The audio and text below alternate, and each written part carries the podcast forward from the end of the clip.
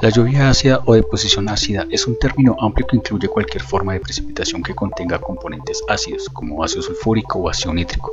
Esta no necesariamente debe ser húmeda o líquida, también puede ser en polvo, gases, lluvia, nieve, niebla y granizo.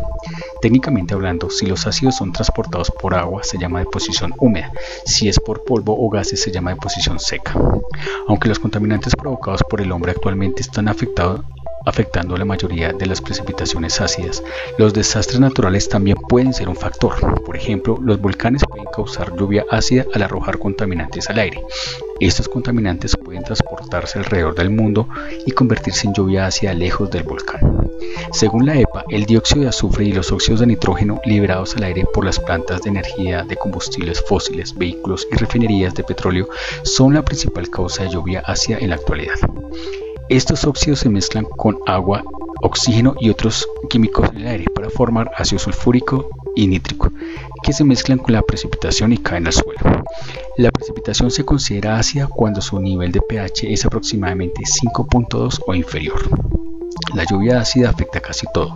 Las plantas, el suelo, los árboles, los edificios e incluso las estatuas pueden transformarse por la precipitación. Por ejemplo, se ha encontrado que la lluvia ácida es muy dura para los árboles, los debilita al lavar la película protectora de las hojas y frena el crecimiento. También puede cambiar la composición del suelo y los cuerpos de agua, haciéndolos inhabitables para los animales y plantas locales. Por ejemplo, los lagos saludables tienen un pH de 6.5 o superior y la mayoría de las especies de peces no pueden sobrevivir a un pH agua inferior a 5.